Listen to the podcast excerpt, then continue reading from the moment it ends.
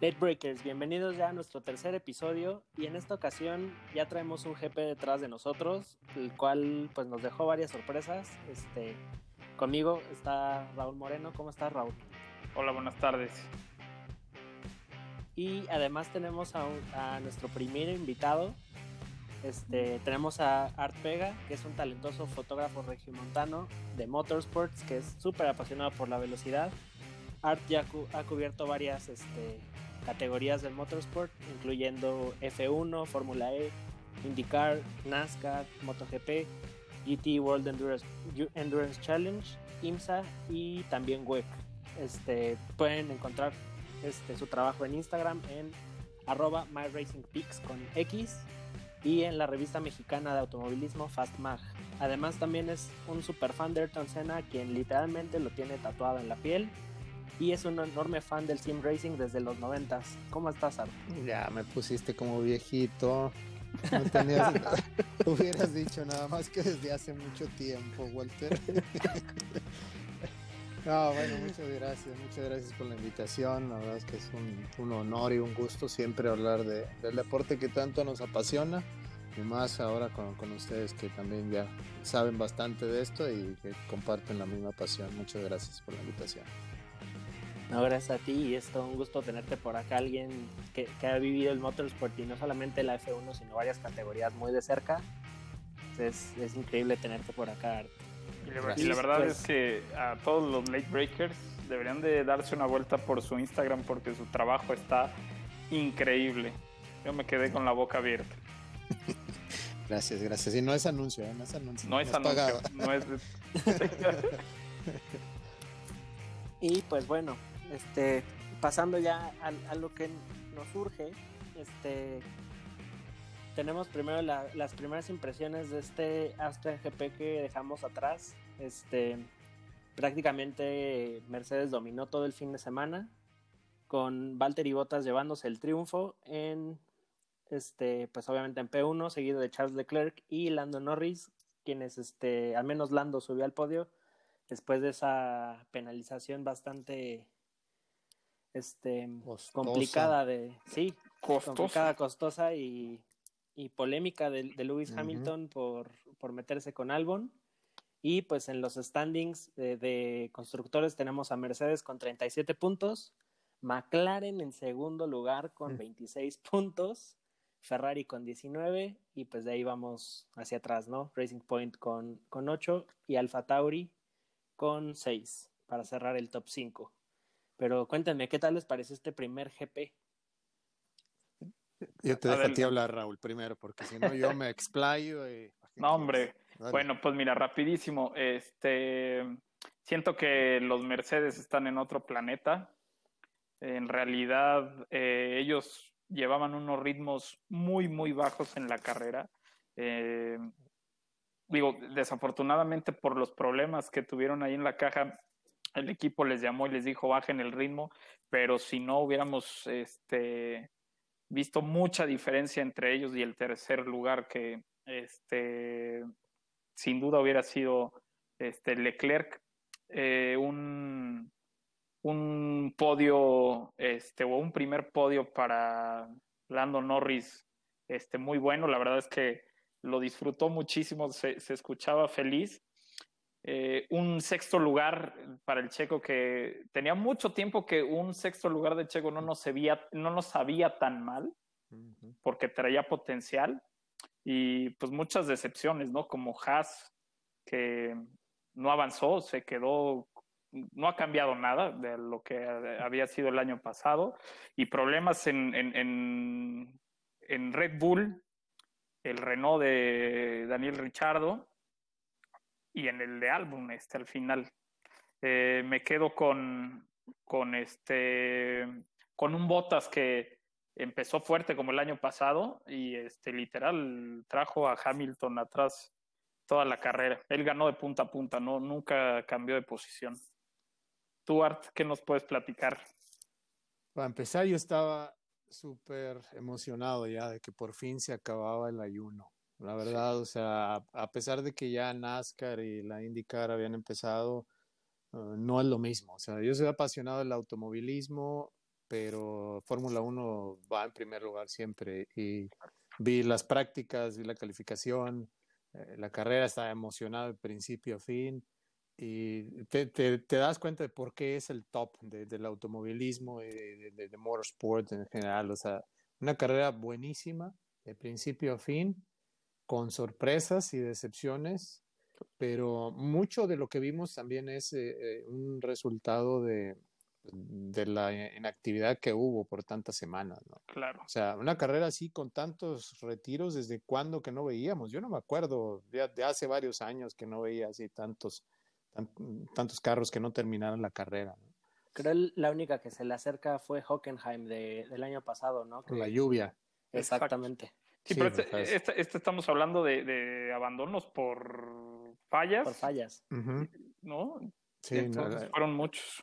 Sí, y pues digamos cosas así tan tan raras, ¿no? La llanta y otras cosas que, que son más que nada de cuando no traes ritmo, ¿no? O sea, si hubiera sido la, si hubiera empezado la carrera eh, normal en, en, Australia, la temporada en Australia, digamos, no se ven ese tipo de, de, fallas, pero ahora como hubo inactividad y hubo enfoque en otras cosas, eh, que pues, era inevitable que sucedieran ese tipo de errores, ¿no?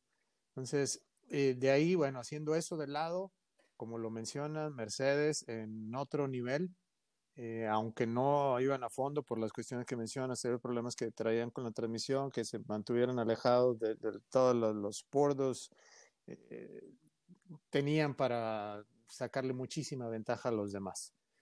Eh, yo creo que Luis no fue su fin de semana, creo que andaba distraído. Totalmente de acuerdo.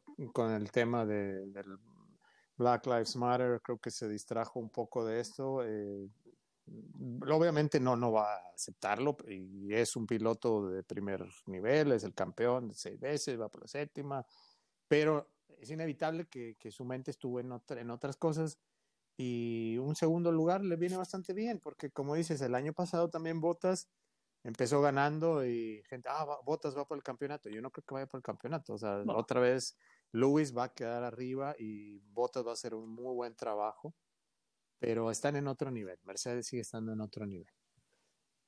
Y Exacto. de, perdón, no, adelante, No, te decía de, de, de Ferrari, uf, o sea, lo que hizo Leclerc eh, también, o sea, buenísimo y queda claro por qué lo, lo dejaron a él en lugar de, de Sebastian Vettel que eh, cometió un error ahí con Carlos Sainz, no, se, se, metió en la, la, curva donde no, no debía y pasando pena, ¿no? Aún así terminó en décimo por todo lo que hablamos de todos los que quedaron fuera. Pero Ferrari, mm, yo creo que no, no andaba muy bien, excepto ahí por, por Leclerc, que hizo un trabajo excepcional. Totalmente Red Bull. Red Bull es como como que el que organiza, el que organizó la fiesta era el del cumpleaños y no comió pastel. Sí, o sea, literal. Todos los demás se agarraron su rebanada y cuando fueron ellos, eh, ya no hay nada. O sea, se quedaron sin nada. Lástima, ¿no? Pero pues vamos a ver, se van a reponer en la que sigue. Y de Checo, de Checo, mm, la verdad es que yo veo los foros y, y sigo sin entender por qué hay tanto odio, ¿no? ¿Por qué hay tanto odio? Mexicanos y latinos en general, que nunca has ganado nada y que esto. O sea, Checo es un piloto top, un piloto buenísimo, está por, por méritos propios donde está. Hizo una muy buena carrera, pero como dices, eh, hace tiempo que no nos sabía a tampoco un sexto, porque ya nos estábamos creando eh, expectativas de que podía estar en el podio, o sea, tenía para estar en el podio. Totalmente. Pe pero también tenemos que tener en consideración que eh, Force Point pues, no es Mercedes, o sea, ni es Red Bull. No tienen como equipo ese engranaje que ya tienen lo, los equipos grandes y les va a tomar trabajo, les va a tomar tiempo el poder estar compitiendo a esos niveles. Yo lo veo a Force Point que va a estar compitiendo para el, entre el cuarto y el quinto. Ahorita McLaren, que para mí fue la sorpresa, McLaren se puso un segundo, pero realmente su lugar que le corresponde es abajo de Red Bull. Entonces, eh, Force Point va a estar peleando con McLaren por ese cuarto lugar. Y bueno, o sea, te digo, supo a poco, pero a final de cuentas es un sexto lugar muy bueno. Lástima por, por Stroll, que andaba también muy rápido. Pero pues le falta todavía mucha experiencia, ¿no? Stroll todavía se ve muy exigido en, en, general en su manejo. ¿no? Sí, totalmente de acuerdo. Y que además algo que, que, llama mucho la atención es justo estos problemas que llegó a tener la, la unidad de potencia Mercedes, que se retiró Williams igual por, por falla en el motor, Stroll también por, por, falla en el motor, y Checo que traía ahí una humareda pues no constante, pero de repente salía el humo y Racing Point estuvo muy insistente que pues nada más era una pequeña fuga intermitente de aceite que caía en el en el escape y era lo que hacía que saliera la humareda de repente, pero inclusive se puede ver como en las primeras vueltas que estuvo impresionante, ¿eh? traía el Checo literalmente traía otro ritmo que normalmente si bien no es un trámite tan fácil, un Ferrari pues pasa sin mayor dificultad al Racing Point. Y en este caso Checo pudo defender muy bien la, la posición y que inclusive pues no, no recibió ataques importantes por parte de Leclerc porque desde el inicio tenía más, más de dos segundos en el gap y después, justo después de lo de Stroll, fue cuando empezó a bajar el ritmo, pero nunca lo bajó más allá de un segundo. O sea, Leclerc realmente nunca tuvo una oportunidad de atacar y pues fue increíble la, actuación del mexicano, ¿no? Y digo, igual hay una falla de estrategia cuando, cuando Albon pasa a, lo, a los softs y Checo se, se queda en el, en el medio, pues prácticamente ya le estás dando la posición, ¿no? Que igual ese, ese creo que eso es, es un punto que he visto en mi Instagram subí una historia donde, donde preguntaba quién, quién había tenido la culpa de este movimiento de Albon y pues todos le están, le están diciendo que fue culpa de Hamilton, ¿no? Este, digo, al menos desde mi punto de vista. Este, exactamente. Creo, que ya, ya va más esto por la cuestión de que es Hamilton. Y eh, literalmente, digo, realmente pensando como piloto, si tienes un compuesto más rápido y el de adelante tiene el compuesto más lento, pues lo atacas eventualmente. Digo, ya estábamos en las últimas vueltas, pero de todas maneras tenías con qué llegar a atacar al, a Hamilton, ¿no? Que inclusive pues no tenía mucho con qué defender por todos estos problemas que tenían los Black Arrows, ¿no? Exactamente, ahí fue un tema más bien de, de novatez, ¿no? Que los nervios le, le, ganaron, quiso atacar y ganar en la primera. Eh, traía unas llantas mucho más rápidas Albon, pero también eh, Hamilton, que ahí eh, no, no creo que haya sido culpa Hamilton, digo, va, va a ser un tema que vamos a platicar mucho, pero él en una toma se ve que no mueve el volante. El tema es que lleva unas llantas que no tenían el mismo agarre que las rojas de Albon. Entonces tienes un, un ligero subviraje siempre, ¿no? Que siento que eso fue lo que pasó, por eso hubo un, un contacto. Este, no sé qué piensas tú, Art. Sí, yo lo, lo mismo, o sea, si ves los otros rebases que se hicieron en esas últimas vueltas, que fueron también en esa misma curva, o sea, son mucho mejor ejecutados en cuanto al timing. Ahí estaba muy arriesgado y, o sea, eh, ahí también un poquito del, equipo y él, bueno, pues trae la novatez, trae las ganas y, y, no dudo que va a estar en el podio y que puede hasta ganar una carrera. Es un chavo que trae muchísimo talento y ahí yo creo que sí fue un se atrabancó un poquito. O sea, yo creo que pudo haber esperado otro momento. No veo una mala intención de, Hamilton, como dices, eh, ya con llantas ya un poco más gastadas. Él va siguiendo su trayectoria normal. O sea, va si, si, ves las vueltas anteriores, es la misma línea, ves las manos, está en el movimiento normal. Entonces, simplemente pues fue un incidente de carrera. Yo creo que ahí sí, se les fue un poquito, fueron muy estrictos con, con Hamilton, pero ya cuando tienes eh, esas seis eh, copas eh, ya en tu alacena y vas por la séptima y sabes que lo vas a lograr, sientes esa seguridad. Y yo creo que por lo mismo que mencionaba al principio, de que andaba un poquito, no sé si distraído, lo que quieras, pero como que lo tomo muy tranquilo, al final dice, ok, está bien, o sea, lo acepto, no pasa nada. y sorry a Albon, o sea, no hay bronca, no hay problema, ya, no pasa nada. Entonces yo creo que se va, se va a reponer en la siguiente carrera Y, Albo no, no, dudo que también lo vayamos a ver pronto en el podio y, hasta de, alguna carrera que se pueda llevar por ahí por causas del destino esta temporada. Seguramente. Pero muy buena, ¿no? O sea, en general la carrera, decepciones, pues eh, Williams estuvo cerca de, alcanzar un puntito ahí con la Tiffy.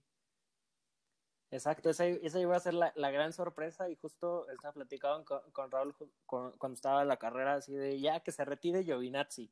Ya Alfa Romeo no tiene así nada más que perder que se vaya Giovinazzi y que la Tiffy se lleve un punto, ¿no? Ya literal así en su primera carrera hubiera, hubiera sido un regalo increíble. Eh, sí, hubiera, hubiera caído muy bien ese puntito para Williams, que tanto lo necesita. Exactamente, lo necesitan, esa es la palabra. Eh, y Raúl, mencionabas de Haas. Sí, pues. Pasó de noche, ni me acordé cuando estaba haciendo mis notas, ni siquiera me acordé de ellos. Sí, no, la verdad es que no cambiaron nada, eh, no, no, se ha habido, no se ha visto evolución ni en los pilotos ni en el carro. Exactamente. Digo, Grosjean haciendo, haciendo de lo suyo, Magnussen, como comentabas, este no deja pues, haciendo este, este error de novato, igual de, atrabancado. Exacto. Pero, pero sí, no, no hay nada nuevo con ellos. O sea, no, no, no dudo que quieran pelear para salir de su posición, pero no, no lo están haciendo de la manera correcta. Literal, están repitiendo los mismos errores de, de 2019 y pues haciendo eso no va a ser para ningún lado, ¿no? Exactamente. ¿Y qué opinan de Renault? Pues hay, eh, eh, comentarios encontrados, hay sentimientos encontrados porque es un equipo que se le quiere, ¿no? Y que se le quiere ver en Fórmula 1.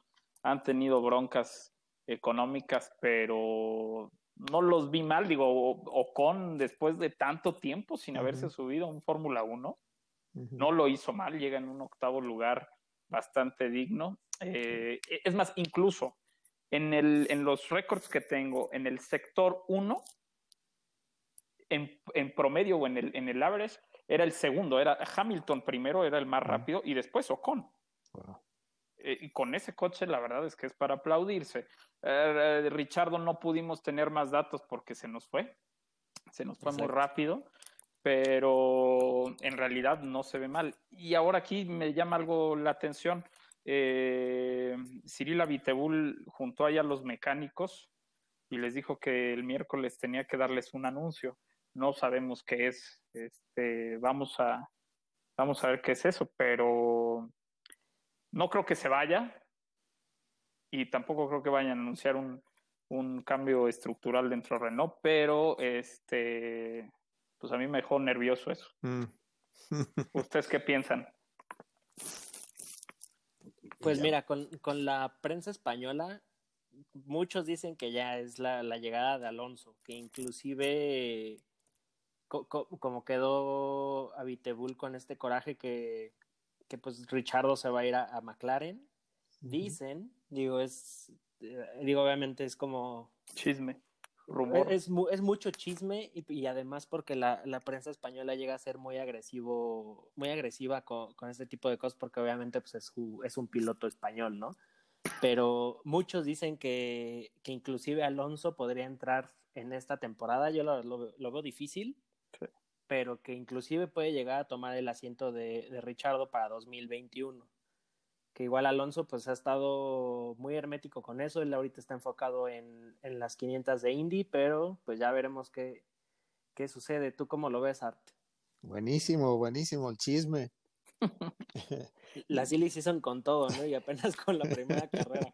Es que es, eso es, o sea, la Fórmula 1, ahorita esta temporada que no sabemos de cuántas eh, fechas vaya a ser, de cuántas carreras, se está condensando todo, ¿no? O sea, como que ya tuvimos en los movimientos en las semanas previas y ahora se vienen semanas, algunas semanas, carreras seguidas y estos movimientos, bueno, el que falta, ¿no? Ahí en el Renault, entonces eh, se van a condensar tanto las emociones como los chismes, como las decepciones.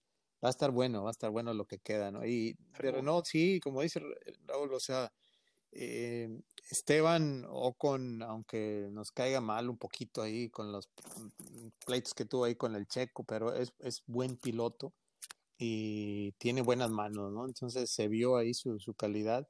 Yo veo a, a, Renault sin tomar en cuenta lo que vaya a pasar con lo que mencionas, Walter, no sé si vaya a haber algún movimiento o no, pero pues obviamente está en el pack ahí para pelear con Force Point, con McLaren, eh, tal vez con, con Alfa Tauri. Yo sigo viendo a Haas ahí como que no entra en ese, en ese grupo de para pelear el cuarto lugar. Exacto, Haas ya está, como, como decíamos, y, y platicaba, platicaba ayer este, con, con, Raúl en el live de Instagram. Este, está Mercedes, después sigue Ferrari y Red Bull, después sigue ¿Quién queda primero? ¿Quién va, ¿quién va, ah. ¿Quién queda segundo entre Ferrari y Red Bull? Eh, digo, ya nos estamos adelantando un poquito, pero ¿a quién ves? Ay. Pues mira, creo me atrevería a decir que me iría con, con Red Bull, porque ahorita no tienen el problema que, que, tenían con Gasly en 2019, que prácticamente Max estaba llevando al equipo. Y en Ferrari, pues prácticamente tienen el problema que Red Bull tenía con Gasly. Ahorita tienen, tienen a Vettel distraído. Este, exacto. Pensando en o sea, literal Está, está aplicando la, la Gasly. Exacto.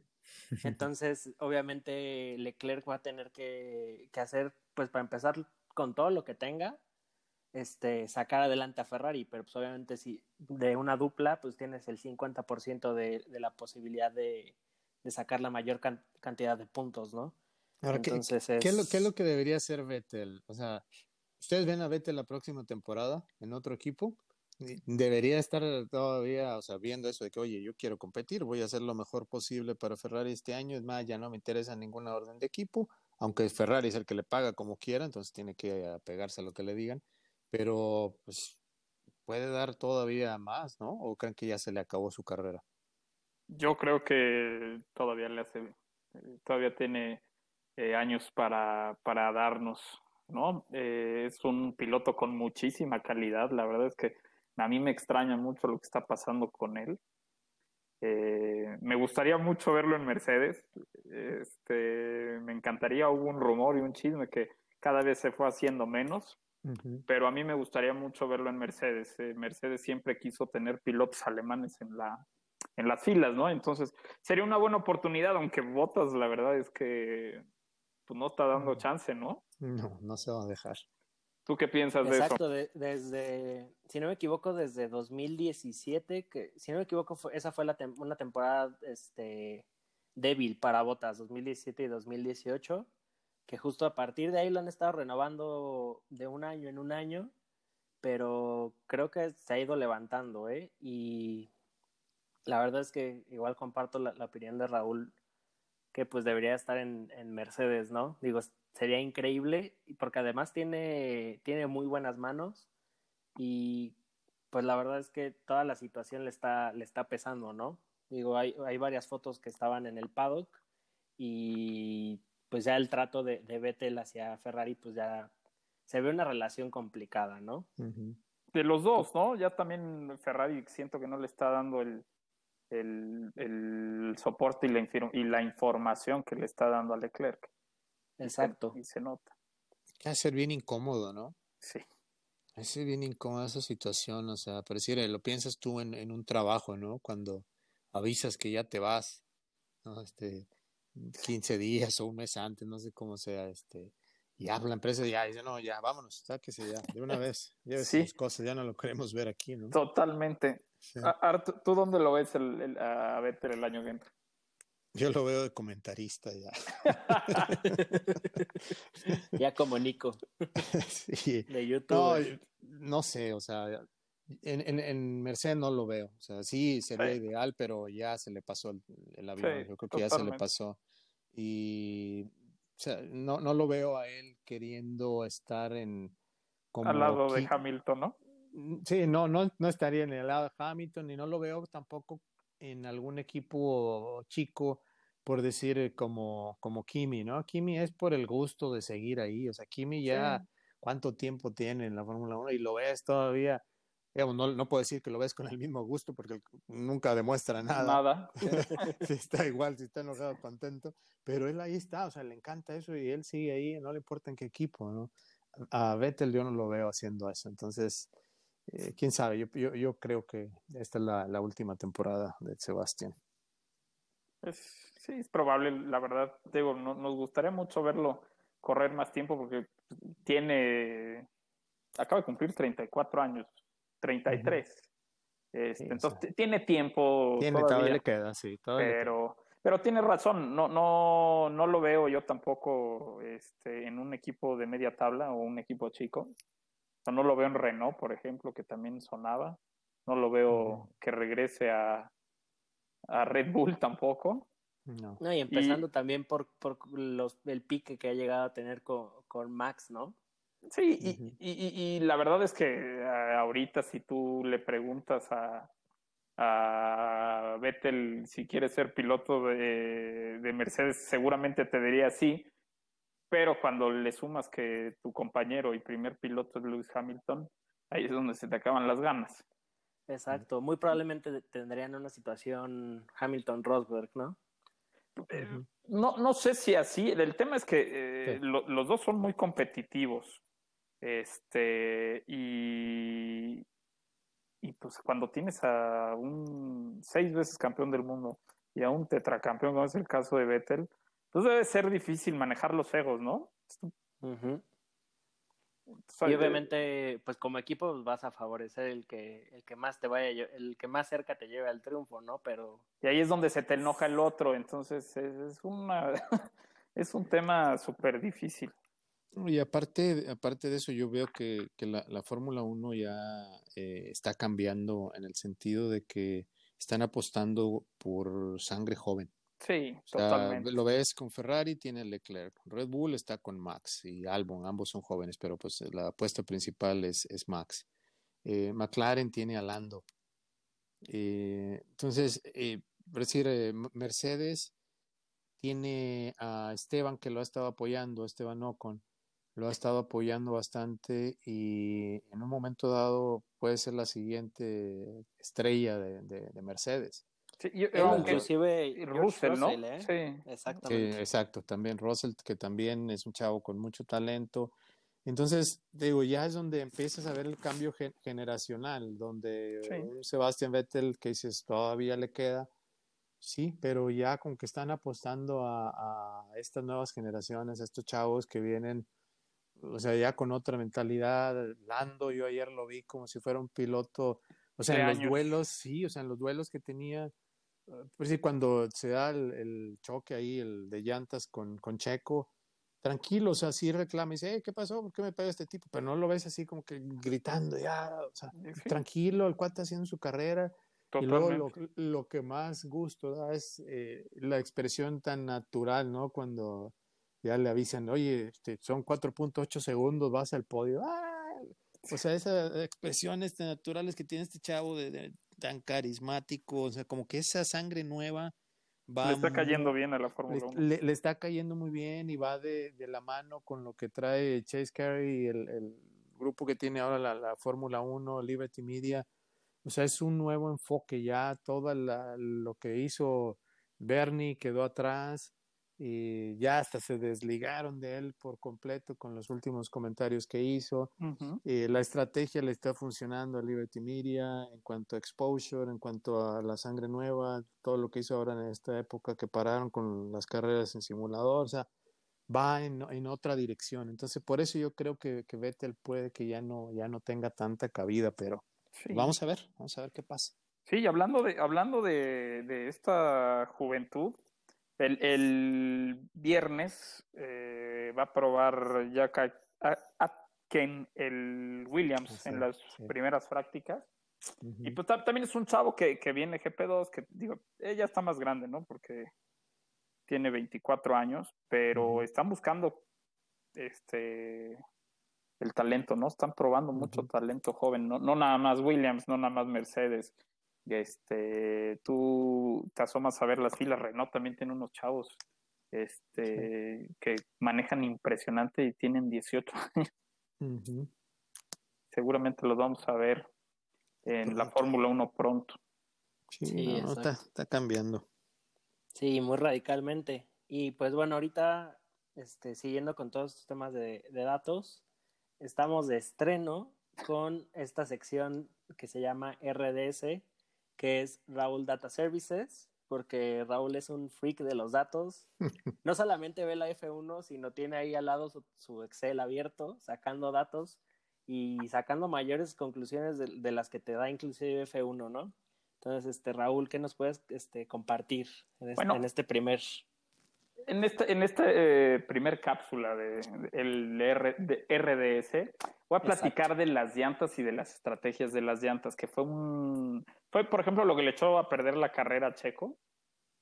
Este, también esta estrategia era lo que le hubiera dado, yo creo que un segundo lugar, o inclusive le hubiera podido dar tiempo de pelear este, a Albon la, la victoria de la carrera.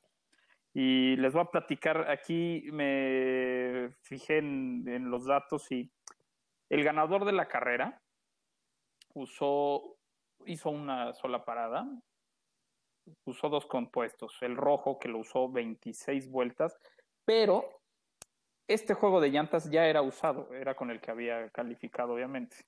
Entonces podemos estar hablando que estas llantas les dio 30 vueltas sin problemas. Después entró a pits, utilizó el compuesto duro, el C2, y usó 45 vueltas ese, ese segundo juego. Pero eso no es el tema. Digo, ganó la carrera, pero eso no es el tema. Aquí lo que impresiona es que todavía con esas llantas, con 43 vueltas usadas, hizo una vuelta rápida de 1.07.657 es impresionante, ¿no? Cómo cuidó las llantas y que prácticamente faltando dos vueltas para que se acabara la carrera, este, todavía da una vuelta rápida. Que inmediatamente la siguiente se la bajó Lando, ¿no? Pero, pero bueno, es impresionante. Dime. ¿Fue Lando o fue Sainz el que hizo esa vuelta rápida? Fue, fue Lando. Lando. Sí, ahorita también les, les platico de, de esa vuelta. Y después, tuvimos, me fijé también en el, en el piloto que más puestos o más rebases tuvo para llegar al podio, que en este caso fue Charles Leclerc. Igual utilizó 26 vueltas más las de la calificación, el compuesto blando. Después entró a pits en uno de los safety cars para usar 25 vueltas un compuesto duro. Y en la última, en el último auto de seguridad entró a pits, cambió esas llantas por unas medias que usó solamente 20 vueltas y así es como ganó tres posiciones más para llegar al, al podio, porque venía muy rápido con esas llantas. Ferrari, aunque no las, aunque no las sacó en las prácticas, eh, Ferrari fue mucho más rápido con las, con las llantas, con las llantas medias. Y con las llantas medias, el piloto que más duró fue Checo Pérez con 30 vueltas y el piloto que fue más rápido con las llantas medias fue Norris con ese 0107 475 que le da al final la vuelta rápida y un punto más. Y en el compuesto en el compuesto blando el más rápido fue Ferrari, que fue Vettel con un, un minuto 08623 y aquí hubo muchos pilotos que usaron 26 vueltas estas, estas llantas, ¿no? Que fueron Bottas, Hamilton, Sainz, Albon, Leclerc, Pérez y Norris.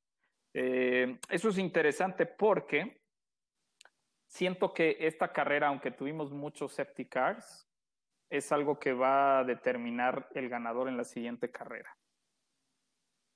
Siento que la estrategia, digo, ya, ya mostraron sus cartas, ya saben quién es rápido, ya saben quién es quién es lento y siento que ahora la estrategia es quien va a marcar este al ganador y a los a los que se suban al podio. No sé qué piensen ustedes. Muy bien. De acuerdo, completamente. Eso y que corrijan los errores que se cometieron, se cometieron en esta primera carrera, pero ya pusieron sus cartas sobre la mesa. Ahora es aplicar bien la estrategia, corregir errores Exacto. y a, tratar de mover las piezas. Muy bien. Exactamente. Además que igual ya saben qué límites tiene la, tiene la unidad de potencia y pueden inclusive ya ponerlo, tener un monoplaza este, pues con una mejor puesta a punto, porque igual como comentábamos es un circuito de alta velocidad y que prácticamente pues siempre vas a, full, ¿no? Entonces igual creo que este primer GP les va a ayudar bastante a los equipos y veamos si, si tenemos siquiera la mitad de, retirados o ya ningún retirado por fallas en el auto, ¿no? Pues seguramente compondrán esas fallas que tuvieron para, para esta carrera. Sin embargo, eh, veo equipos que la van a sufrir. ¿eh? ah, sí, este, inclusive Haas ahí está. Sí, bueno, Haas la verdad es que ya no, no, no sorprende. Este, seguramente seguirá con problemas, no sé si tan marcados, Racing Point. Mercedes no sé si logre corregir el tema del sobrecalentamiento en la caja. Y aquí creo que es por el, por la pintura. Estaban hablando que la pintura este, era lo que hacía que se sobrecalentara porque atraía mucho más el calor. Entonces, está interesante. No sé si, si regresen a las flechas plateadas o siguen con estas flechas negras. Habrá que ver, ¿no? Es, es un tema este, que se irá solucionando esta semana, pero, pero lo tendrán que corregir porque eh, un sobrecalentamiento pues los puede dejar fuera los dos pilotos. Exactamente. Y justo con un, con auto pues prácticamente igual, ¿no? En las mismas condiciones. Exacto. Y pues bueno, ya con todos estos ah. datos, ¿ustedes qué, creen que nos espera para este siguiente Gran Premio de Austria? ¿Quién este, a, quién ¿A quién ven en el top 5 de, de pilotos? ¿Quién va a estar fuera? Cuéntenme. Yo no, yo, no le veo mucho cambio, o sea, con Mercedes sí, todos esos problemas que mencionan, yo creo que sí los pueden trabajar, pero obviamente veo de regreso a Red Bull. Eh, yo creo que deben estar ahí. Digamos, no olvidemos que Max había ganado las carreras anteriores, eh, también con algunas circunstancias, pero no creo que se quieran ir de, de, Austria sin haber logrado un triunfo. Entonces yo lo veo ahí a, a Max en el top 3. Eh, Mercedes va a estar ahí. Checo, espero que se mantenga eh, consistente en el top 10. Eh, me gustaría muchísimo que estuviera nuevamente ahí entre los seis primeros, pero lograr otro top 10 y ojalá que Lance también ande por ahí sería un excelente resultado porque como mencionaba hace rato, ya se les fue McLaren por muchos puntos en la pelea eh, y son con quien creo yo que debieran estar peleando. Entonces deben de tener mucho enfoque en lograr puntos como equipo. Eh, McLaren, pues vamos a ver, vamos a ver si pueden eh, mantener. Fue un buenísimo resultado. Como dicen siempre, lo más importante no es llegar, sino quedarse. Entonces vamos a ver si se pueden mantener.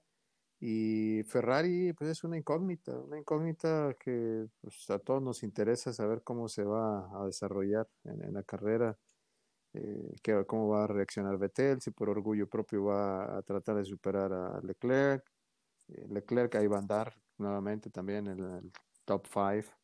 se ve bueno, va a estar ya, hay que eh, contando nuevamente los días para que empiece la, práctica otra vez. Totalmente de acuerdo. Yo la verdad es que eh, le vi mucho potencial a Red Bull. Digo, el ratito que estuvieron en pista fueron muy rápidos. Este, también como tú, siento que Max estará en el podio en esta carrera. Mm, ya no lo veo ganando. Yo al principio decía que iba a ganar estas carreras. Yo la verdad ya no lo veo ganando porque Mercedes está este, en otro planeta, la verdad. O sea, ya ellos, ellos traen su carrera aparte. Eh, veo, a, veo a Hamilton queriendo este, sobreponer lo que hizo este fin de semana. Entonces, yo siento que, la puede ganar, la puede ganar Hamilton y por ahí llegará Max en segundo o tercer lugar. Y veo a Leclerc, veo a Leclerc por cómo manejó esta carrera, por la estrategia que llevaron y porque Ferrari anunció que el, que el upgrade que iban a, que iban a llevar para Hungría, este, que esta noticia me la pasó Walter, este, la van a llevar ya para este fin de semana, entonces seguramente van a estar ahí arriba. Y concuerdo totalmente, yo veo a Checo y a Lance Stroll peleando, traen un coche muy rápido, la verdad es que tienen, tienen la herramienta ellos tienen el talento, entonces creo que, que van a estar ahí en el top 5, algunos de los dos. Y eh, Lando y Sainz estarán peleándose también eh, un lugar este, en ese cuarto, quinto lugar. Va a estar buenísima, va a estar buenísima. Si la primera estuvo buena, esta va a estar todavía mejor porque va a haber menos retiros y van a estar ya como que fue el primer round, ya se estudiaron y ahora sí vienen los. Y a Leclerc, la verdad, yo, ya, perdón, a Leclerc sí lo veo ahí en el, en el, en el podio, al que no veo es a Vettel. No siento que no siento que le quieran dar carro, la verdad, y él tampoco trae disposición. Se notó en esta carrera, la verdad, que no tenía no tenía esas ganas, esa hambre de ganar como en años pasados. De acuerdo. Exactamente. Y pues bueno, ahorita queremos este, saber un poco más de ti, te tenemos unas preguntas este, preparadas. sorpresa. Igual este, para que nos compartas un poco de toda la experiencia que has tenido. Y pues vas, Raúl. Preguntas. Perfecto. Bueno, pues yo, yo te, te quiero preguntar, este, que de todas estas categorías en las que has tenido oportunidad de cubrir a lo largo de tu carrera, ¿cuál es la que más te gusta? Ya sé que no vas a decir F1, pero y, eh, que me digas cuál es la categoría que más te gusta y por qué. Bueno, primero, eh, también para los que, que, no me conocen, que son el 99.9 personas de los que nos están escuchando, yo tengo realmente eh, poco tiempo como, como profesional. empecé de fotógrafo desde hace mucho tiempo, pero como profesional tengo apenas un par de años. Este es mi tercer año. Con mucha suerte de que empezamos muy rápido a tener acceso a, a todos estos seriales y sí, inevitablemente la respuesta es Fórmula 1, pero o sea, hay, hay dos, dos, categorías que son las top para mí, es, eh, para, como fotógrafo, la Fórmula 1 y el MotoGP, el MotoGP. Pero Fórmula 1 es por todo el, el, entorno, o sea, todo, todo lo que involucra la Fórmula 1, todo el circo de la Fórmula 1, eh, todas las personalidades, las leyendas, mis héroes, o sea, el estar ahí cerca de, de tanta gente que yo he admirado por muchos años, pero que no me puedo acercar porque ahora como estoy trabajando con fotógrafos nos dicen claramente, o sea, tú no puedes pedir autógrafos ni te puedes tomar fotos con ellos, ni no estás aquí como fan, tú estás trabajando, entonces tienes que comportarte como un profesional. Eh, Qué difícil, ¿no? difícil porque eh, estás comiendo a la hora ahí del break y tienes a un lado a alguien que has visto por 20 años y que, que ay, entonces te aguantas las ganas, ¿no? Eh, digo, sí es saludado, obviamente, y eso es algo que me gusta mucho de la Fórmula 1, que a cualquier persona que veas ahí, eh, Martin Brundle lo saludo, y te saluda como, o sea, cualquier otra persona con una sencillez increíble y con mucha educación, el tipo que, que, les entregó los trofeos ahora en, en Austria, es un cuate que ya tiene también mucho tiempo ahí trabajando. Él llega y te saluda, buenos días, eh, y, o sea, de mano, entonces hay un ambiente muy profesional en todo lo que es la organización de la Fórmula 1. Entonces por eso para mí es, es eh, estar ahí el, el, top. ¿no? Y luego el, el, otro es el MotoGP, pero desde el punto de vista de fotógrafo eh, nos permite una, una cercanía en la pista, por decir, en el circuito de las Américas. ¿no? Hay dos barreras. Está una que es la, la, barrera metálica, que es un metro y cachito, y luego la, la malla entonces, normalmente estamos detrás de la malla. En la malla hay algunos, bueno, y después de esa malla hay otra que es ya la del público, ¿no? Pero entonces en esa malla tenemos ventanas que es como fotógrafos, tenemos esos espacios ya dedicados. Pero en el MotoGP estamos entre las dos barreras, entre la primera barrera y la malla. Estamos mucho más cerca de, de, de las motos, de la pista. Pues esa cercanía es increíble. O sea, los ves así bien cerquita, cuando estamos las fotos, hasta en algunas ves la mirada los ojos del piloto, el, el, ruido pasan cerca de ti, esa es otra emoción. Y el ambiente en las gradas también es distinto. Siento que la gente de MotoGP, los fans lo viven de manera más apasionada.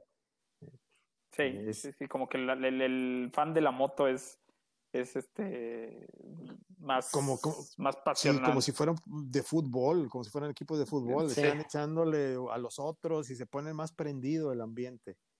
Eh, Fórmula 1 es un poquito más, eh, más elitista, pero no hay esa demostración de, de, tanta pasión como el MotoGP. Totalmente de acuerdo. Oye, ¿y cómo empezaste como fotógrafo? ¿Quién te presentó este, el motorsport o quién te trajo a este mundo? Yo soy fotógrafo de esos de el, siempre en la familia hay alguien que trae la cámara, ¿no? Siempre es el que anda tomando videos y el que anda tomando fotos en todos lados. Entonces yo siempre anduve así desde adolescente, cuando pude comprarme mi primera cámara. Y estuve viviendo un tiempo en Canadá, en Montreal, a finales de los noventas, y ahí fue donde creo que yo le agarré más eh, amor al automovilismo y a la fotografía. Estuve yendo cinco años seguidos a la Fórmula 1 en Montreal y a la CART en Toronto. Entonces ahí me acerqué muchísimo, sobre todo en la CART, mucho a los pilotos, con Adrián Fernández, que es una leyenda, un tipazo siempre, con Michel Jordan, estuve también por allá. Entonces, de ahí empecé a tomar unas fotos que me di cuenta que no estaba tan, tan tonto, tan, no, estaba tan malo, o sea, no sabía todavía lo que hacía eh, en cuanto a, la técnica y no traía, digamos, un equipazo de, cámara y lentes, pero aún así saqué algunas fotos decentes. Sin embargo, en el 2000 yo regresé a México y por causa del, destino, lo que sea, por 10 años casi la cámara ya no la toqué hasta el 2011 que volví a salir del país y luego en el 2014 vine aquí a Texas y ahí fue donde aproveché. Empecé a ir otra vez a las carreras en Austin y en Forward y a partir del 2017 me empecé a preparar más, empecé a tomar cursos también de fotografía, empecé a sacar más la cámara, a tomar a comprar nuevo equipo y en el 2018 ya fue cuando toqué las puertas aquí en y esa es una pregunta que hacen muchísimos fotógrafos amateurs, es cómo llegar a ser acreditado en un evento. Y lo importante aquí es, número uno, que tengas obviamente calidad en tus fotografías y número dos, que tengas el contacto que te abra las puertas para que tus fotos sean publicadas. Entonces yo tuve, tuve la fortuna de tocar la puerta correcta. Toqué varias, no, no, no puedo decir que fue la primera, toqué varias puertas, algunas me dijeron que no, otras ni siquiera me contestaron eh, algunos eh, inocentemente yo toqué puertas de gente que ya, o sea, que no estaba, yo no estaba al nivel todavía para tocar esas puertas, ¿no? Pero pues con la ilusión y tú piensas que ya sabes, cuando en realidad todavía tu calidad no es suficientemente para ese nivel. Pero sí, una puerta se me abrió con eh, la revista de Fast Mag, Carlos Jalife, que es el, el editor y que es toda una enciclopedia andante, ese señor, lo respeto muchísimo, sabe muchísimo, tiene mucha experiencia y la memoria que tiene. Entonces yo tenía un contacto con él anteriormente por alguno de los, libros, eh, especialmente el de, los hermanos Rodríguez. Entonces por ahí aproveché y dije, ah, ya tengo un correo con él, le volví a escribir un correo. Me dice, a ver, vamos a ver tus fotos primero, las dio, ah, no están mal, vamos a hacer la prueba. Me dio un par de carreras como prueba, le gustaron y ya de ahí me gané su confianza y fuimos expandiendo más la cobertura hasta que, pues, te digo, ya ahorita eh, prácticamente en cualquier carrera donde apliquemos como FastMag y corresponsal de FastMag, eh, en cualquier parte nos dan acreditación porque ya han visto nuestro trabajo publicado en la revista, en el sitio web de FastMag y en mi cuenta de Instagram. Y, ya ha sido compartidas eh, mis fotos. Ahorita Dani Suárez, la foto de perfil que tiene en su Instagram es mi fotografía Pato, Pato lo conozco, también Pato Ward ha compartido algunas de mis fotos. Eh, varios eh, marcas, eh, Brembo, Sparco, algunas otras que ya han compartido mi material, Porsche Motorsports en North America. Y ya conozco también a todos los, los no todos, pero sí algunos de los principales fotógrafos en, en, en Motorsport, de los más reconocidos. Con algunos de ellos ya tengo una relación de amistad y eso te habla de, de que ya hay un respeto ya no, ya no eres visto como un el outsider, novato, ya ellos ven mis fotos también ya con cierto respeto. Entonces eso para mí cuenta muchísimo, ¿no? O sea, por supuesto, ya quiere decir que estás haciendo bien las cosas, que, que vas creciendo ya cuando ya que te juntes con con este con los fotógrafos top de, de la Fórmula 1 habla muy bien de ti y sobre todo que este que estés eh, activo y presente, ¿no? Yo vi tu trabajo y de verdad este, me quedé con la boca abierta. Hay, hay un fotógrafo que yo admiro muchísimo, Darren, Darren Heath, que tiene varios libros, ya cada año hace su libro de, fotografía que se llama The Art of, ¿qué se llama? No se me olvidó el nombre, pero tiene unas fotos increíbles. Para mí es el mejor fotógrafo y es muy artístico. O sea, tiene una visión diferente a todos los demás. Hay otros, Vladimir Reyes también, que trabaja con Red Bull, Jamie Price en Estados Unidos. Pero este hombre, Darren, lo conocí el año pasado ahí en Austin. Estábamos a cinco lugares ahí en, el Media Center y tuve la oportunidad de platicar con él después un rato y el cuate ahorita ya sabe quién soy, me sigue en Instagram, chateamos de vez en cuando, eh, me ha dado algunos comentarios muy buenos de, una de mis fotos, entonces para mí eso es invaluable, ¿no? Que el, fotógrafo top por lo menos te tenga en el radar. Y digo, yo soy eh, consciente de todavía estoy empezando mi carrera como fotógrafo motorsport, me falta mucho por aprender, eh, con, lo tomo con mucha humildad, pero a la vez esos pequeños logros eh, los aprecio muchísimo y me los agradezco siempre.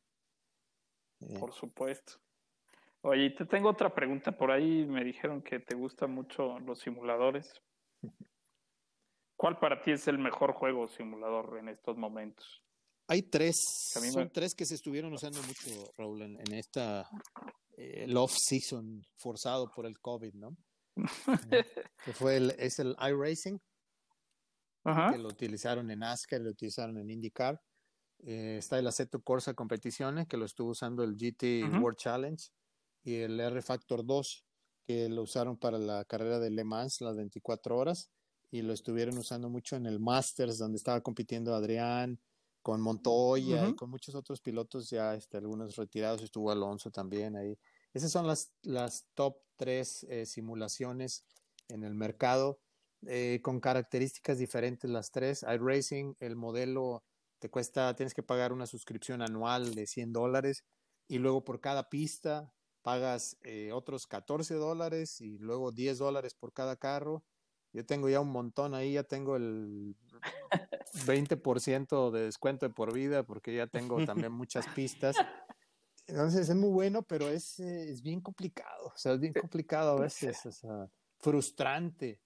Eh, mis pedales, yo tengo unos, pedales, unos Trustmaster T500 RS, que tengo que cambiarlos porque se amarran mucho en, en, algunas pistas, en algunos carros, se me amarra mucho el freno y tengo que hacer muchos tweakings ahí y termino frustrado. Entonces, eh, pero sí, el estar a veces, me tocó el otro día, estaba en una carrera con Tony Canan, eh, ha estado el chavito este, el nieto de, Emerson Fittipaldi. Al principio, te puedo decir, yo fui de los, de los pilotos beta en el 2000, que fue 8 creo, de, de iRacing. Mm, tengo la carta todavía cuando me la mandaron que eran los pilotos beta y me tocó en una carrera, en un óvalo chiquito, estar compitiendo con Dale Earnhardt Jr. Eh, o sea, hay muchas celebridades ahí. Entonces sí hay un nivel muy competitivo, muy alto. Ahí los top ganan bastante dinero. Eh, buenísimo. Pero el Aceto Corsa Competiciones me gusta mucho. Eh, está usando un sistema de gráficos muy padre. bien pesado para la computadora. Yo todos los juego en computadora. Tengo consola también, pero es para niños ahí como Walter. Ah, perdón, perdón, perdón. perdón, Walter, no te creas. No te preocupes. No, es, es, muy diferente, es muy diferente. En consola es nada más préndelo y ponte a jugar. En computadora, uff, te tardas un chorro, o sea, en, los settings y tanto, también, tanto del equipo como en, en el juego. Entonces es más complicado, pero a la vez es más, eh, eh, te recompensa más en, en, una computadora. Pero el Aceto Corsa es un, un juego fregoncísimo, la verdad que está buenísimo. Y el R Factor 2 eh, tiene, no, los gráficos no son tan buenos como el Aceto Corsa Competiciones, pero tiene un modelo de manejo mm, bastante realista. Bueno, digo, no siendo piloto yo de carrera, no puedo decir qué tan realista es uno, qué tampoco realista sea el otro, pero me gusta mucho el, modelo que tiene de manejo, por algo lo utilizaron para esta de las 24 horas, y de hecho muchos equipos eh, profesionales, no estoy seguro si la Fórmula 1, pero lo usan otra versión del R-Factor, que no es la versión comercial, pero es una versión profesional para equipos y por algo lo, lo tiene, ¿no? Porque es el, mismo modelo, pero con otras, otras features. Entonces, esos son los top tres y es una maravilla. Yo tengo muchos años en esto, pero soy lentísimo. Por lo mismo que no he podido darle nunca así un enfoque, estoy en una cosa, luego estoy en otra, nunca me he hecho rápido, pero yo lo disfruto de todas maneras ahí. Pero qué divertido es relajarte un rato, ¿no? Te, te olvidas. Yo aquí cierro la puerta, me pongo los audífonos, hago una carrera de 40 minutos, una hora, a veces 30 minutos, y en ese rato te olvidas de todos los temas políticos, del COVID, te olvidas de todas las broncas y te enfocas únicamente en la pista, en ganar, en hacer tu mejor esfuerzo. Eh, yo lo recomiendo muchísimo como entretenimiento, es buenísimo. Pues muchas, muchas gracias por responder estas preguntas y Walter te tiene, te tiene otras. Así es, estas ya, ya un poco más bajadas al, a, Fórmula 1, ¿no? Este, justo de, de, estas carreras que has, que has este, podido cubrir, ¿cuál ha sido, bueno, inclusive a, la que, a alguna que haya sido como espectador, ¿cuál ha sido así la mejor carrera de F1 que tú has podido ver este, en vivo? Yo te voy a decir dos. Una como aficionado, que nunca se me olvida, la primera que fui en Montreal, en el 96. Eh, tan solo al, ir llegando a la pista, la pista de, Montreal está en, una isla. Entonces, cuando iba, iba yo en el viernes a las 8 de la mañana, se me hizo dos minutos tarde porque el metro iba bien lleno. Entonces, iba llegando cuando, justo cuando estaba empezando la primera práctica y oigo los carros que están saliendo, los oigo del otro extremo de la pista. Yo iba entrando acá por donde está la, la horquilla, en, en, el extremo opuesto de donde sale en, la curva de escena. Entonces, yo los escuché los carros que estaban saliendo de allá de pizza, el eco se oía y se me puso la piel chinita, o sea, de gallina, nada más de escucharlos. Y luego ya cuando estaba a un lado de la pista y que pasan, wow, tengo todavía unos videos que grabé, el sonido espectacular. Entonces a mí no se me olvida eso. Esa primera impresión, tu primer amor eh, con la pista y con el sonido de los Fórmula 1 de finales de los noventas es para mí fue una experiencia padrísima.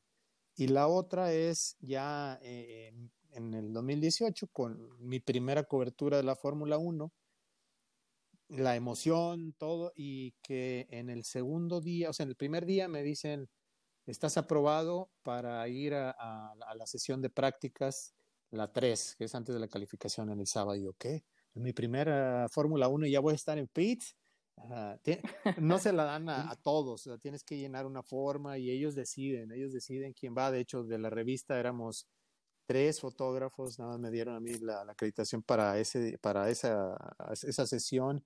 Yo estaba engentadísimo, o sea, el estar ahí. Y de hecho, te cuento una anécdota. Hay un video cuando Lewis Hamilton va llegando a Pitts, que yo estoy enfrente de, del carro, estoy atrás de donde está el tipo con, con el lollipop, ¿no? Pero tú te puedes dar cuenta cuando están llegando a, en la práctica, cuando el, carro iba a cambiar llantas y que iba a salir rápido o cuando lo iban a volver a meter a, a, box. Entonces, yo ya había visto que lo iban a meter a box.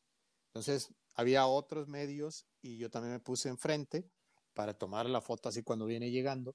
Y en el video eh, se escucha cuando Luis le, le, dice a su ingeniero, le dice, toda esa gente que está enfrente, si yo hubiera venido rápido, me los llevo. y, le, dice nada más el, ingeniero, dice, ok Luis, vamos a, vamos a checar eso.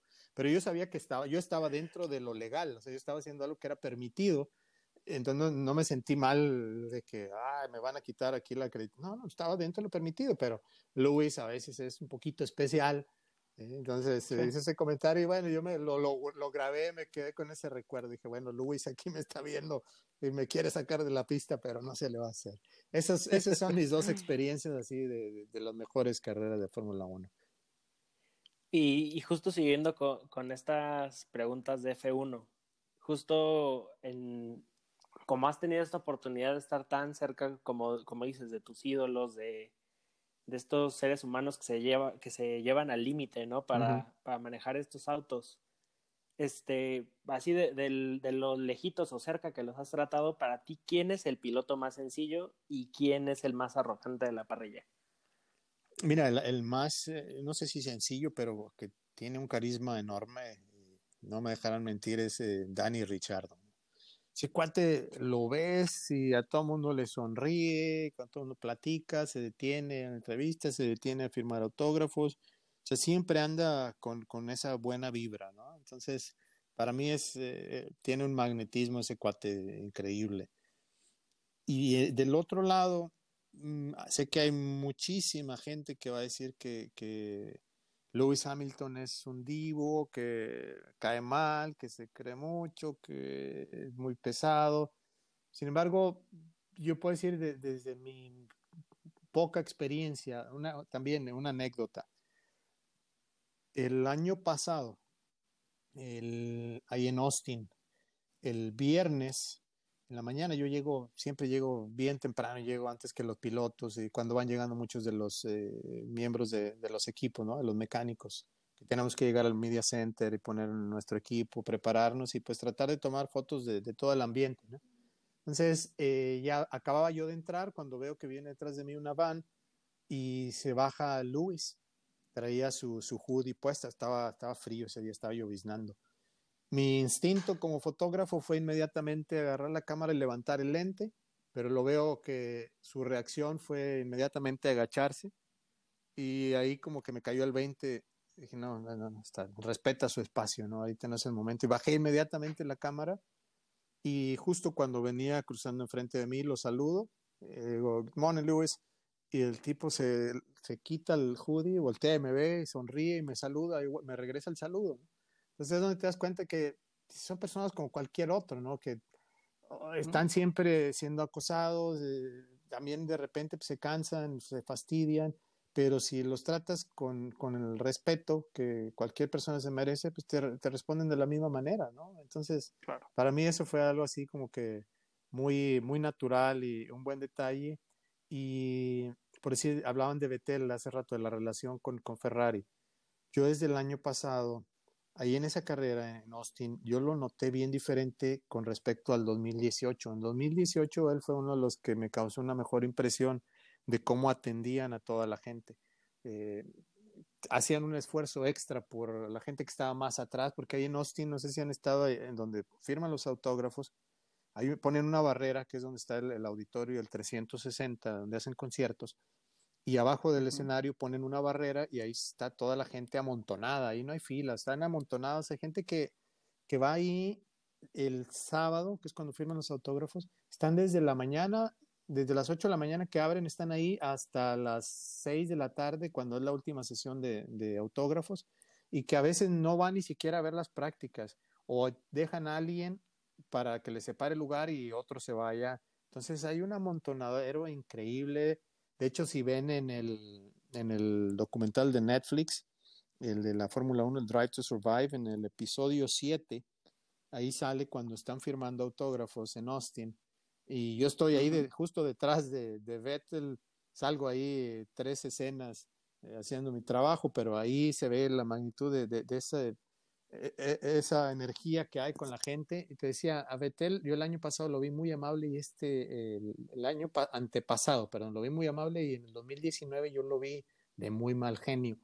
Incluso con los niños, los niños los ponen de un extremo de la barrera y él veía que los niños estaban pues, normal, como todos, empujándose así, y él se puso así como que, si no se calman, me voy. Y ya no le firmo a nadie.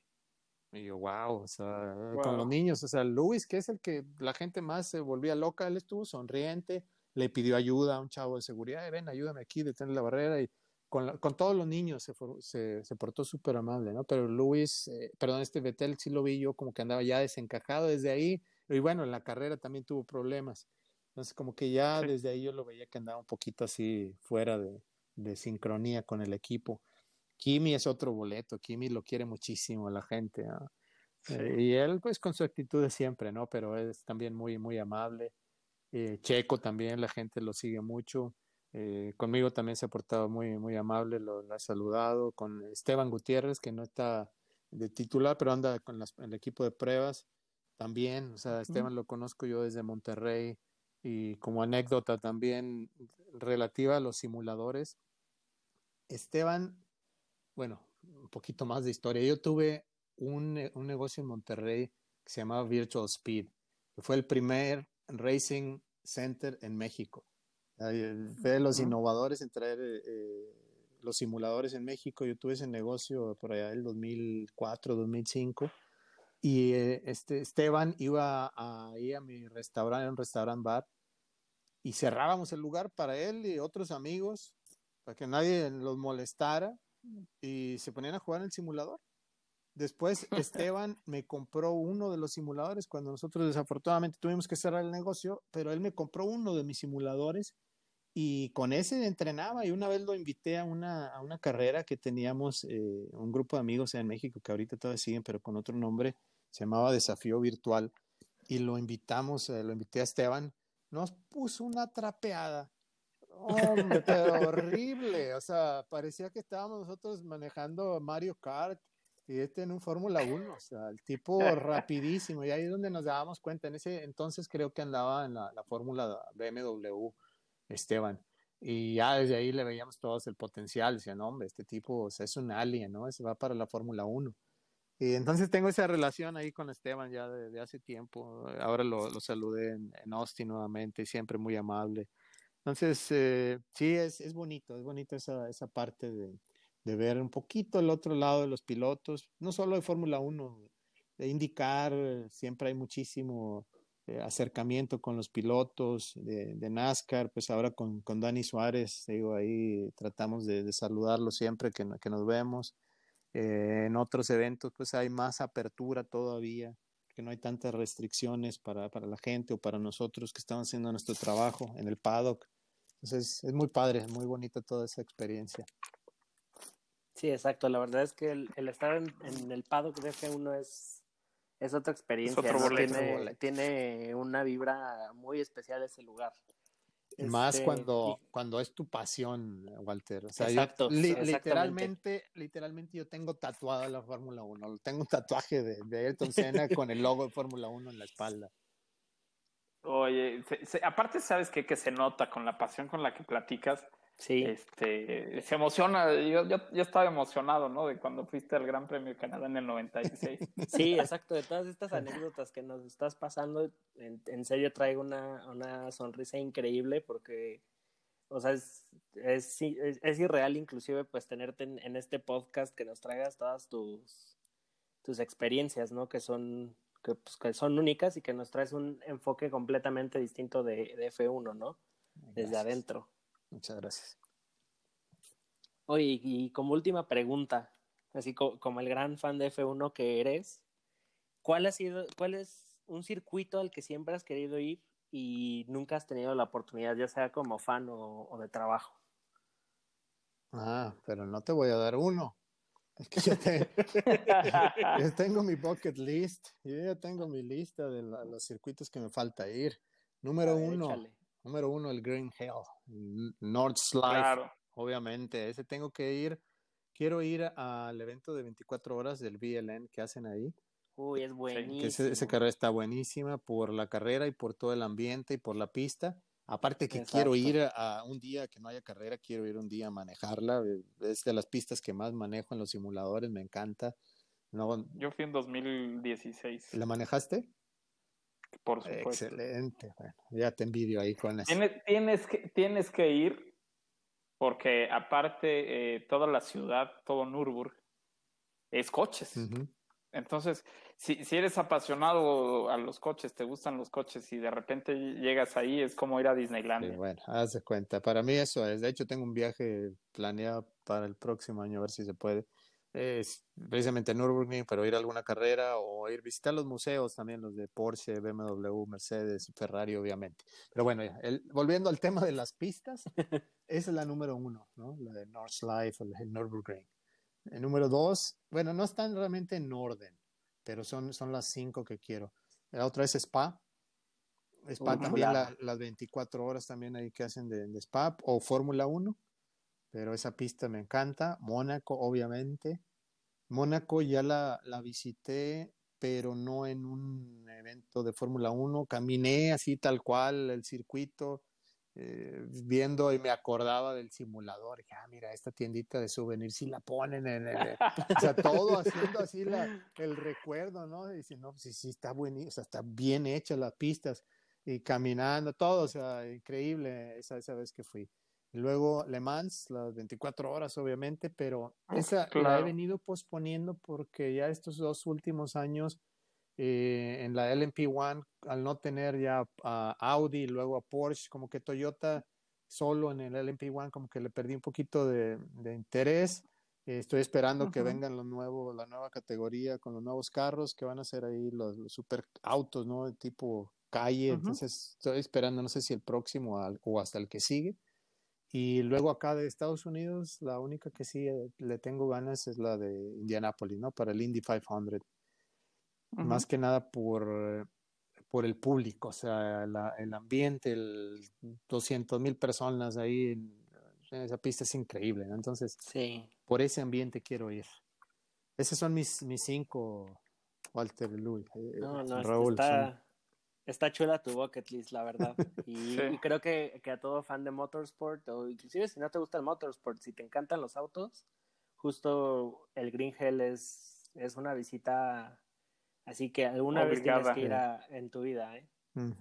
Sí. Y bueno. Y, ya que vas, este, te convences de que sí tenías que haber ido. Sí. Y hay un chavo ahí, hay un chavo mexicano Sí, Luis, Rosas. Luis Ramírez. Luis Ramírez. Luis Ramírez, perdóname. Sí, sí, de, hecho, de hecho, por ahí fue el que me consiguió este toda la onda de, la manejada. Sí, yo tengo contacto con él. Tuve el año pasado, le, le, pregunté algo y ahí lo tengo en Instagram y lo sigo, también me sigue y sí, lo tengo pensado así como contacto cuando vaya, ya sé con quién voy a ir. Ella o con, no sé si todavía esté la chava esta, la alemana Sabine, que manejaba ahí un taxi BMW que ha salido en, Top Gear, en Fifth Gear, que es rapidísima, está loca esa chava. Sí. No, la verdad a ella no, no, no, ¿No, o sea, no lo ubico en, en, en pero sí la he visto en redes. De hecho, hay un video eh, de una carrera en la que ella rebasa 30, 40 carros, no me acuerdo, en, una vuelta. está loca. En una vuelta. Está, tremenda esa mujer. Sí, sí. Pero bueno, esa es mi respuesta, Walter y Raúl. Una chulada. Oigan, y ahorita, ahorita justo aprovechando que, que tenemos un fan de los simuladores, este, ya esta semana, de hecho, mañana si compras la, edición especial y el, 10 si compras la estándar, sale el nuevo videojuego de la F1 este que ya trae varios varios features, ¿no? Este, ¿ustedes qué opinan? ¿Lo compran o, o, se queda ahí hasta que hasta que salgan rebajas? Lo compraste aquí. Yo lo compraba. Yo me espero. Digo, no, no es lo mismo que los simuladores que juegas, obviamente. No, no, no, es que sí lo, yo tengo, el, o sea, de los últimos cinco años, creo que nada más uno o seis años, me he brincado uno nada más. El 2019 tengo poco que lo compré, entonces por esa razón yo me esperaría, aparte de que eh, como que siempre el de Fórmula 1 es más eh, eh, apegado a la temporada y ahorita con media temporada y que no sabes cuáles van a ser las carreras que corran, como que no le veo el match. Mejor yo, esperaría que hubiera un descuento. Que, que la verdad es que a, mí ya, ya me muero de ansias para, para correr en Vietnam y en Sanford, ¿eh? La verdad ese es el, el gancho que tiene. Mira, yo, yo la verdad es que eh, ayer o antier te mandaba una foto, ¿no? Del juego del 2000 o del 99, que me lo encontré por ahí. Yo, tengo, todos. Y la verdad es que no todos, obviamente no todos los juegas y no todos te gustan tanto como otros. Yo este lo compraría porque es el último año que va a estar Vettel en, en la lista de pilotos. Sí, exacto. Además que ya, pues tú ya puedes armar tu escudería, ya, o sea, ya ah, Ese es el feature más interesante que le digo. Exacto. En la carrera que se expande un poco más, ¿no? Sí, Y aparte que, bueno, pues tienes ya todas las posibilidades con un PS4 que tú puedes subir eh, tu logo, puedes subir la tu foto si quieres y ponerla ahí en el carro, ¿no? Está interesante, está, va, a estar entretenido para los que nos gustan y vamos a poder hacer nuestra propia carrera de pilotos de Fórmula 1. que yo me espero hasta el Black Friday a ver si lo ponen en descuento. Eh, yo igual tengo esa, esa disyuntiva porque el, el, 2019 lo compré en diciembre, justo en una, en una venta especial. Y creo que ha sido de los juegos de F1 que menos he jugado. El que sí me acabé hasta así todo lo que pude fue el 2017.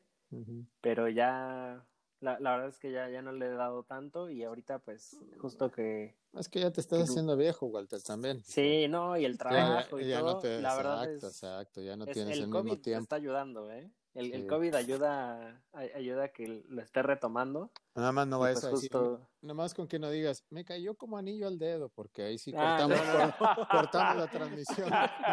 Por favor, sí, le pausa, vámonos. No, se nos van todos los suscriptores. Este, pero sí, y la verdad creo que ahorita es, es buen tiempo para, o sea, para todos los que quieran entrarle a, a este rollo del sim racing, pues inclusive pues armarse un, un kit, pues el, el más básico que he visto pues es el, el, el Logitech, ¿no? El de la serie G, que está tanto para PlayStation como para Xbox, si no le quieren meter tanta mano al, al setup. Este, creo es un buen momento, ¿no? Ya que ya que nos queda pues buen rato acá encerrados, ¿no? No, y es, o sea, independientemente de- del COVID, digo, yo cuando empecé con esto, te digo que, que el- en los principios del 2000, 2003, por ahí que andaba con los simuladores, la pregunta que me hacían muchas veces, ¿no? Es, oye, ¿y es un simulador o es un juego? Ya, yo creo que esa pregunta ya quedó res- respondida en, en estas fechas, ¿no? O sea, todo el mundo Sí, ya exacto. sabe que los simuladores sirven, que todos los equipos los utilizan, que los pilotos sea, obviamente no es lo mismo que la realidad porque no está el factor de, de peligro, no están las fuerzas G, pero en cuanto a, a aprenderse las pistas, a aprenderse los trazados, a aprender dónde frenar, las trayectorias ideales y sobre todo algo que para mí es bien importante y que siempre es un misterio, el, el cómo mantenerte concentrado todo el tiempo, ¿no? Porque Sí, a veces, a veces me pasa, ¿no? O sea, estás corriendo la carrera, vas muy bien y de repente tu mente se va Ay, ¿qué voy a pedir de comer? O, o, o que, ¿qué, me, qué me dijo mi esposa hace rato que limpiar? Y ching, ya con acuerdo, vas y te ensartas. Ah, y echas a perder la carrera, ¿no? Entonces, Exacto. Entonces Aplicas de- un Roman Grosjean. sí. Y una vez le preguntaba a este hombre, a Ricardo, ay, se, ¿cómo- se me fue su nombre, ¿cómo se llama este muchacho que estaba en la, la Pirelli, el que ganó el Gran Turismo Academy? Ay, Ricardo me va dar un zape cuando vea que se me su apellido. Pero yo una vez le pregunté eso, le digo, o sea, los ejercicios que haces, ¿no? Para, para mantener tu concentración durante la carrera. Eh, y es estar en cada vuelta, estás pensando en la siguiente curva, estás pensando en tu, ya de manera natural, ¿no? En, en- en tu punto de frenada, en el ritmo que traes. Y luego ves a los pilotos de Fórmula 1 con todos los botones que tienen en el volante, los ajustes que están haciendo durante cada, cada curva. Entonces ahí es donde te das cuenta que son o sea, seres que, que tienen mucha preparación, mucho entrenamiento y cuando veo todo el, el hate, de gente que dice, ay, no tiene nada que estar haciendo ahí, Checo, por favor, o sea, es... Sí, to- todos los que tienen un asiento en, en Motorsport, la verdad es que es otro rollo, ¿eh? Sí, o sea, Porque sí es otro nivel de- Checo, mantener, mantenerse 10 años en la Fórmula 1 Claro. no es fácil. Claro, No Exacto. es fácil. claro. Pero bueno, eh, entonces yo sí me espero hasta el Black Friday. Hasta el Black Friday. Y pues bueno, ya para, para despedirnos, este, Art, necesito que me digas que de este, de este campeonato 2020, largo, corto o como vaya a ser, ¿quién es tu piloto campeón? ¿Quién es el constructor este, campeón? ¿El piloto sorpresa del año o el equipo? Y el equipo que va a ser la decepción del año. Ah, bueno, yo del piloto no tengo duda, nuevamente va Luis y va por la séptima y ya, y- ya no sé, ya no Ujú. sé qué pasa el siguiente año, pero esta temporada yo creo que va por la séptima. Y mm, constructores, como hablábamos al principio, Mercedes sigue estando muy por encima de los demás. No veo a nadie que vaya a tener tiempo para reponerse, sobre todo porque ya está muy condensada la temporada. Entonces yo creo que nuevamente se llevan el título ellos. Sorpresa, yo quisiera ver a, a- Lando, Lando Norris como la sorpresa de- del año, que se mantenga y que siga eh, dando podios. eh, me gusta, me gusta mucho como, como sorpresa y decepción. Puede ser Ferrari o puede ser Force Point. eh, cualquiera de los dos. Sí, la, la verdad es que ahorita Racing Point tiene tanto peso encima Racing de ellos. Point. Mezclando los nombres. eh. Racing India y Force Point. Racing Point. Este, que, que justo, o sea, tan- o, o se llevan todo o, o van para atrás, ¿no? Entonces. Es que, o sea, como decíamos al principio, tienen eh, copiar eh, no tiene nada de malo. Copiaron el carro de Mercedes, pero lo que no pueden copiar es todo lo que está detrás. Exacto, toda la data, la estrategia, todo. A la gente, la experiencia, el, simple el engranaje como equipo. Entonces eso es lo que ah, es difícil de, copiar, ¿no? Entonces es donde creo que se les puede caer eh, todo ahí el pastel, ¿no? Pero pues vamos a ver, ojalá que me equivoque y ojalá que, que sea al contrario, que sea la sorpresa positiva, ¿no? ¿Tú, Raúl? Sí, sí. Yo, yo la, verdad es que coincido contigo. De hecho, este, de hecho, no tengo duda de que Hamilton va a ser campeón. Tampoco tengo duda que Mercedes se lleve el campeonato de constructores. Sí creo que la sorpresa la puede dar Lando, aunque me gustaría mucho ver a Checo este, ahí. Y la decepción yo siento que va a ser Ferrari. Eh, Racing Point siento que va a luchar. Eh, digo, es, cierto que no tiene la infraestructura que tiene Mercedes, pero la verdad es que el, motor y este chasis que les ha venido muy bien es muy superior a lo que tenían en años pasados. Entonces no creo que nos decepcionen y sí creo que nos decepcione Ferrari. Exactamente. ¿Tú, Walter? Este, voy igual que ustedes, piloto campeón, este, Luis. No, nos van a decir que todos aquí somos pro Luis y pro, pro Mercedes. No, pues ayer sí no, nos dijeron en el Instagram Live eh, que, que, éramos pro Mercedes. Eh. Porristas. Ya, ya no, ya. Sí, la, o sea, pues sí, digo, la verdad es que, digo, yo sí me puedo declarar fan de, de la escudería. Este, ya, no. Yo me, desmarco, o sea, los, sí sigo, admiro muchísimo a Luis y lo, creo que es el top, pero como escudería, yo tengo un cariño especial por, por Williams. o sea, Williams está ahorita bien mal, pero Williams yo le tengo cariño desde, desde Mansell y luego con, digo, la, la tragedia obviamente ahí con, con Senna pero en Montreal yo viví allá cuando estuvo eh, Jacques Villeneuve, que era el, piloto canadiense, la estrella. Entonces todo ese furor ahí me hizo como que me agarra, le agarrara más cariño ¿no? a Williams. Sí, claro. pero nomás es para aclarar que no todos somos aquí. Este...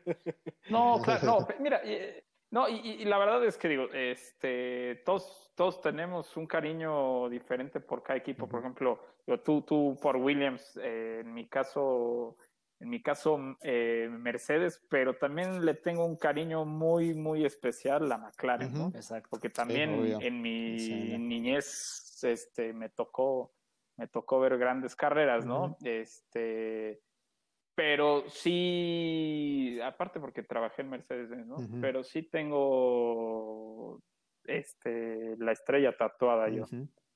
Exacto aún así, pues llegamos a ser este objetivos, ¿no? Porque obviamente intentamos llevar la, mejor información a nuestros escuchas. Hay que ser profesionales. Exactamente. Y este, digo, ya para concluir, sorpresa del año, igual me gustaría ver a Lando, pero siento que puede ser Carlos Sainz, ¿eh? Y pues decepción del año, me quedo con Vettel y Ferrari. Lamentablemente ya es algo que ya está roto, no lo van a poder este, reparar y creo que van a terminar bastante mal. Pero digamos, o sea, sí, Vettel mm, está descompuesta la cosa ahí, pero Charles está haciendo un trabajo excepcional.